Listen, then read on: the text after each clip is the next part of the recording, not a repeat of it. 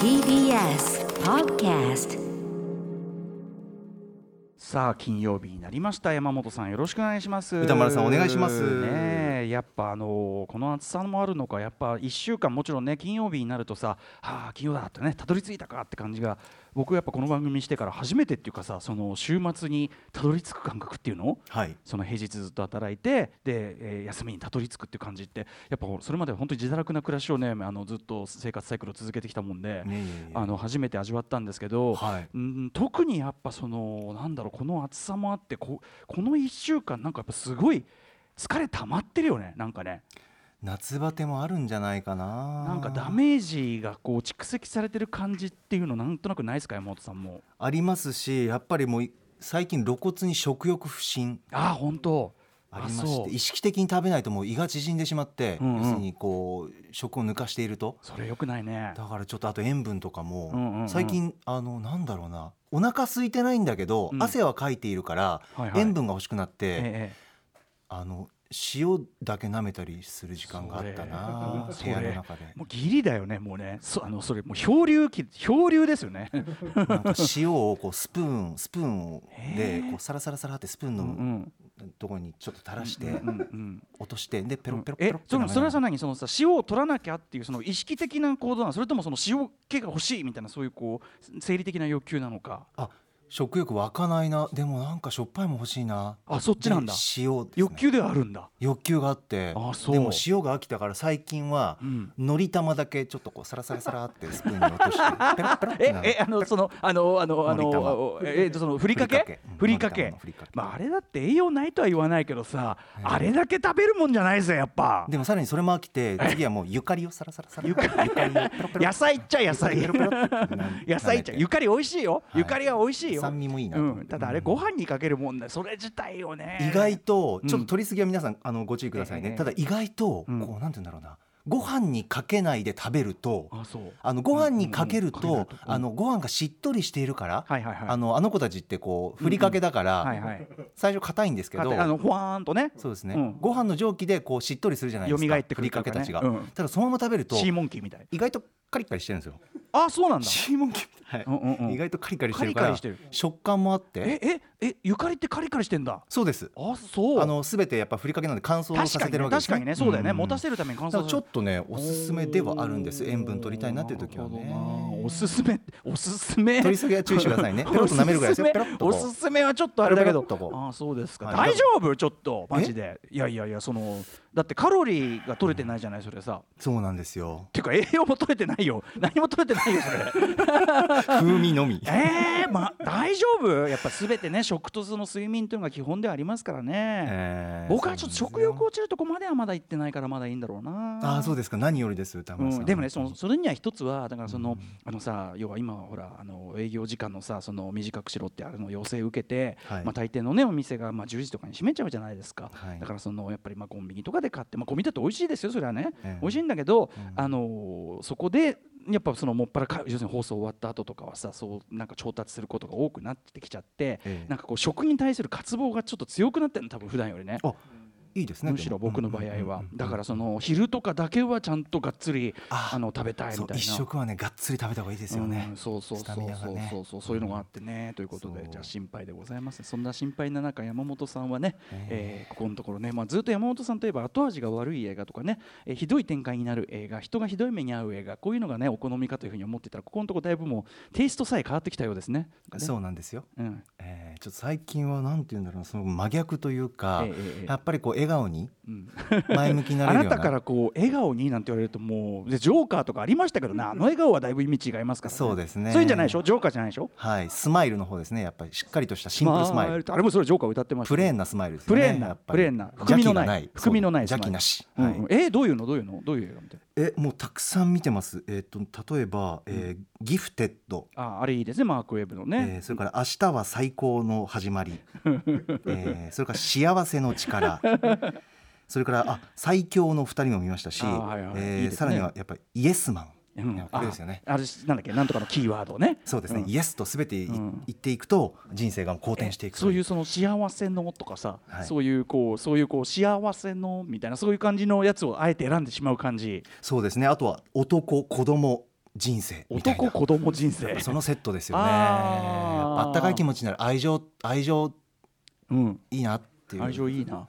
大丈夫かな？すごいよね。こういう作品を乱すとそれはそれで心配される人ってのもすごいですけどねなんかね。そうですね。あの平時がやっぱりこうグロテスクなやつがあれなんでノーマルがね。平時がグロテスクな健やかな時はグロテスクを見るということですよね。あじゃあまだそのねあの激辛ね激辛カレーみたいなもんだよね。そうですね。激辛を食べる元気がまだあるわけだ。そうですそうでうん。す。でも今はもう甘いもんだけ食べたいみたいな。そう心の夏バテみたいなのがあって いいね心の夏バテ。あいそうただそれ映画で元気もらってます。あそうです。あそうですか。まあでもそれでいいじゃない。それサプリメントのようにね取るのが必要なそう時期もある。皆さんぜひちょっと見てほしい。そういう意味ではパブリックも良かったかもしれません、ね、今日の映画表ですよね。よかった図書館の奇跡が起こりましたよ。ねこの番組は奇跡が山本さんには奇跡が起こるのや否や今日も奇跡を起こしましょう。やりましょうか。アフターシックスジャンクション。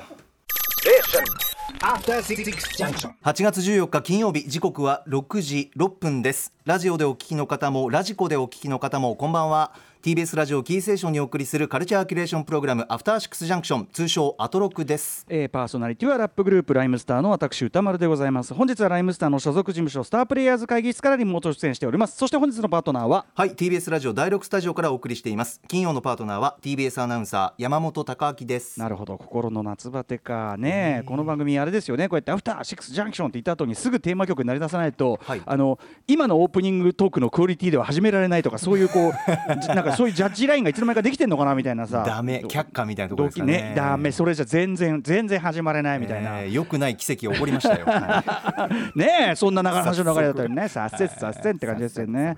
じゃあねえっとねまあねあの今日8月14日ということで明日はねいわゆるその終戦の日。ねあの今週あの辻田正則さんをお招きしてたりとかいろいろこうまあ千葉哲也先生のお話を伺ったり、はい。ね割とこの終戦の日に向けた特集やってきましたけど、えー明日まあ終戦の日まあ敗戦の日といったことで、えー8月15じゃない。ということで8月14はねまあ辻田さんのお話の中でも明らかになりましたけど日本人はねやっぱりその玉音放送が放送された日というのが大きな記憶を刻まれている日ということで8月15をね差し当たってのその終戦の日としてますけども、ねあのポツダム宣言受諾という意味ではもう本日8月14日なわけですよね。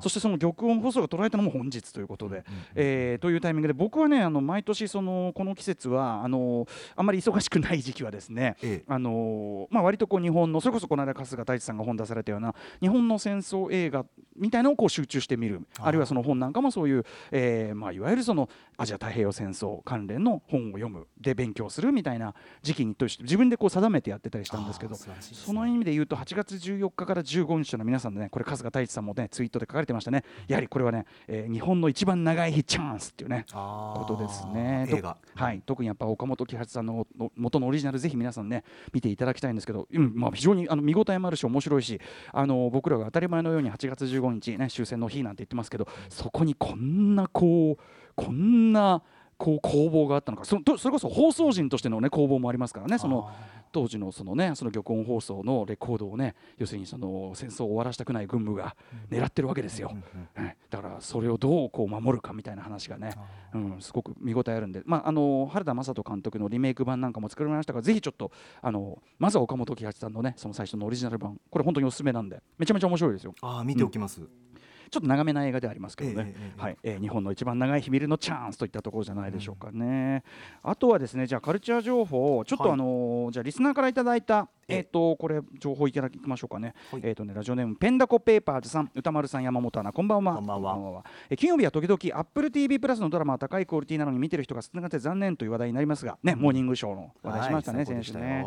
えーそれに関連し12日にアップルがマーティン・スコセッシとファーストルック契約を結んだというニュースがありました。ファーストルック契約。うん。えーこれねどういうことかというとスコセッシ監督のまあ前作「アイリッシュマン」素晴らしかったですけどね。あれ配給を、えー、とパラマウントもともとの映画会社パラマウントが離脱した後にネットフリックスが引き継いだという経緯がありました。なので,、えーでまあ、非常に評価も高かったし、まあ、ヒットというかねネットフリックスの中でも非常にこう見られた作品ということで次もねえーネットフリックスと思いきや AppleTV プラスとスコセッシが契約した。あら他にもつい先日もディカプリオが契約しスコセッシ監督の次作「キラー・オブ・ザ・フラワームーン」と、えー、透明人間のエリザベス・モス主演で、えードラマ「シャイニング・ガールズ」の制作発表、えーということでアップルがそのドラマに急速に力を入れ始めた印象ということでございます。はい、ネットフリックス、Hulu、ディズニープラス、え HBO Max、Amazon プライムビデオなど数ある競合の中埋もれ気味だったアップルの起死回生となるか注目したいです。ちなみにファーストルック契約って時々聞きますけれどいまいち意味が分からなかったので調べて要約するとスタジオアップルがタレントこの場合、まあ、マーティン・スコセッシ監督に契約金を払いタレントからの提案企画を一番手で優先的に見られる契約と。うん形式上その企画が切られなかった場合、えータレントは同じ企画を他社に持っていくこともできる、えー契契約金掛け捨て型の契約と、えーしかし実際は契約金を払ったにもかかわらず他社企画になってしまうリスクがあるので各スタジオはタレントが取れる行動を細かく規定する、えー措置を取るのが通例。ファーストルック契約の総体としてタレントからの企画を独占的に取り扱うオーバーオール契約というのもあると。独占などでファーストルック以上に高い契約金契約にもいろいろあるんですね、という情報でございました勉強にというなりますね、うん、だから、あのスコセッシはだからまずは企画をアップルに持っていけと、はい。でそこで検討させろと。でアップルがこれはやらんうちはやらないよって言ったら他のところに持っていくという、そういう順番という簡単に言えばそういうことですかね。はい、ということでいやでもねあの AppleTV プラスね、まあ、その後ちょっと僕あの「For All Mankind」っていうあのもし月に先にソ連が着陸していたらっていうあの疑似歴史ものというのかな、ええ。うんのドラマとかもちょろっと見たりはしてますけど、はい。やっぱりちょっとねあのモーニングショー級のドカーンっていうのが来ないかなと思ってたら、ええ。まあそれはスコセッシ新作がねってなってっていうか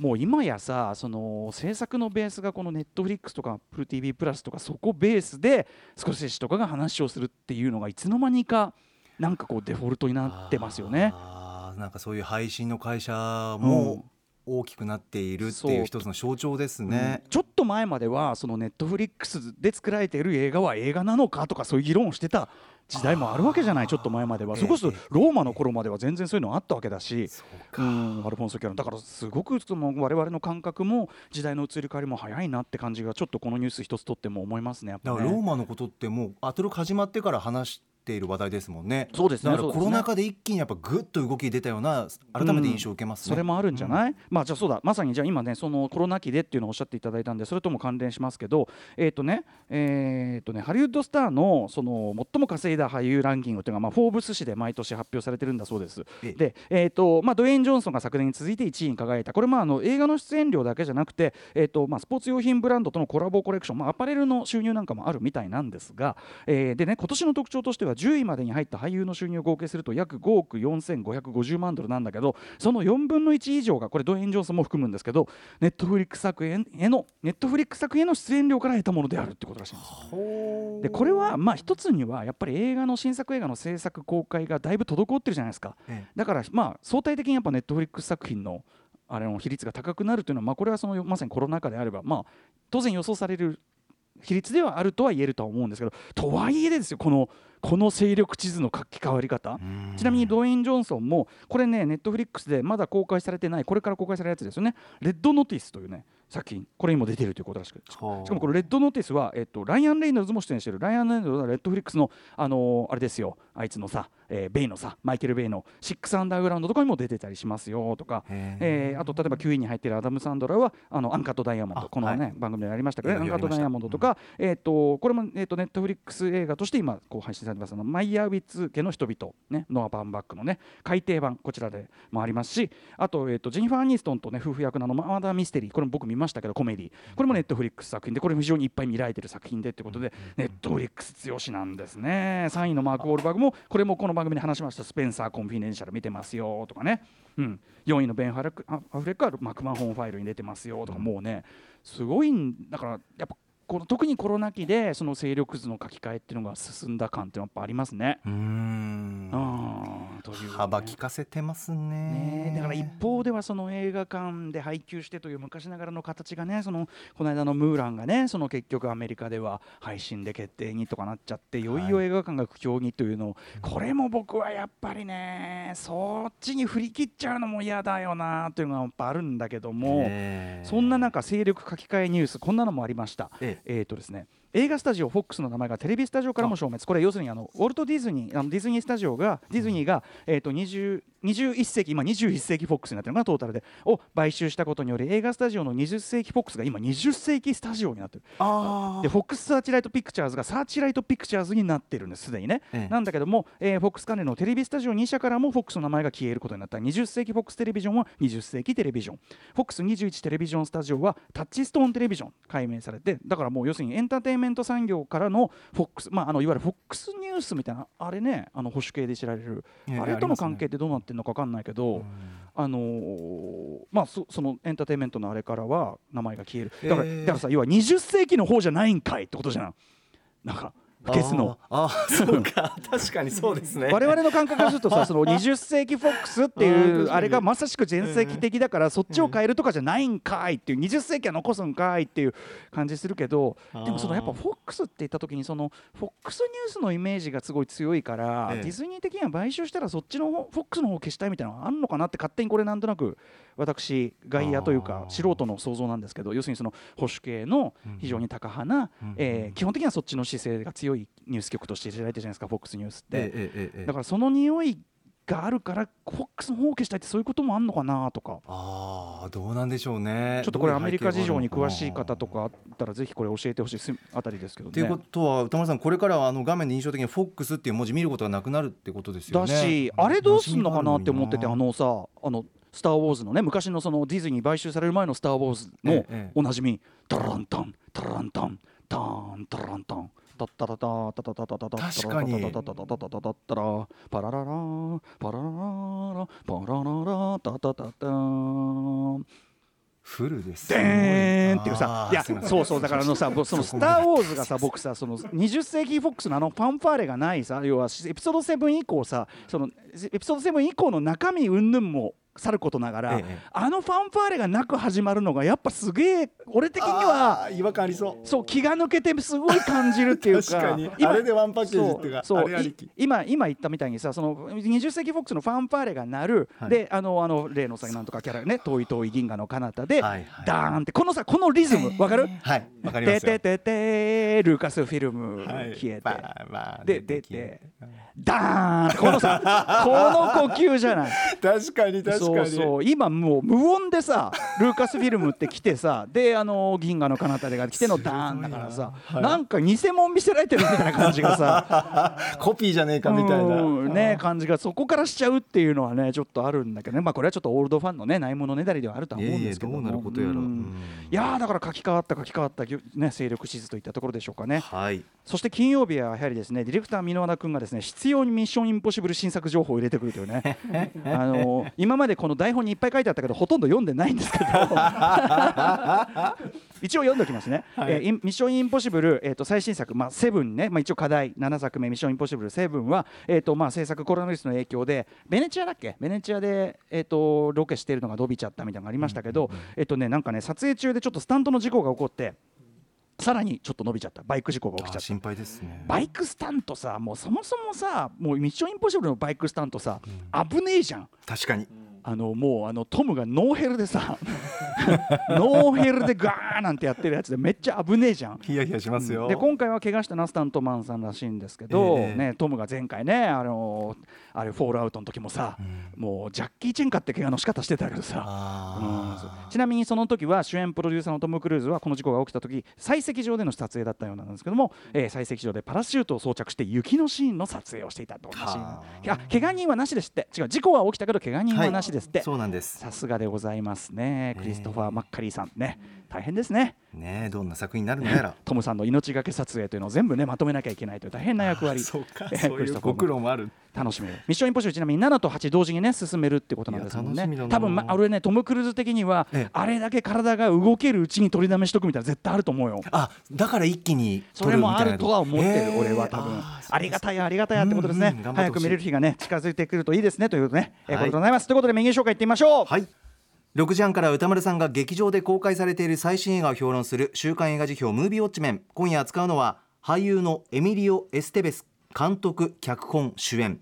行き場所を失い図書館に立てこもったホームレスと図書館員の一夜を描いたドラマパブリック図書館の奇跡です。そして C からはミュージックゾーンライブダイレクト今夜は9月2日にベストアルバムをリリースするシンガーソングライター樋口愛さんが昨年9月6日以来2回目の登場です。8時からはアトロックフューチャーパストお菓子研究家の福田理香さんと一緒に今週の番組内容を振り返っていきます。はいその頃私歌丸は東京 MX バラ色団で家にリモート出演するため8時からは番組、えー離脱させていただきます。申し訳ございませんはいこの番組では皆さんからのメッセージをいつでもお待ちしております。歌丸アットマーク tbs.co.jp までお送りください。各種 SNS もやっております。フォローお願いします。今の受けの「はい」にやっぱりあの山本さんの若干の不服が 不服感がねニュアンスがねこもっていたのも良かったですね。何よりでございます。それではアフターシックスジャンクション行ってみよう。After Six Junction.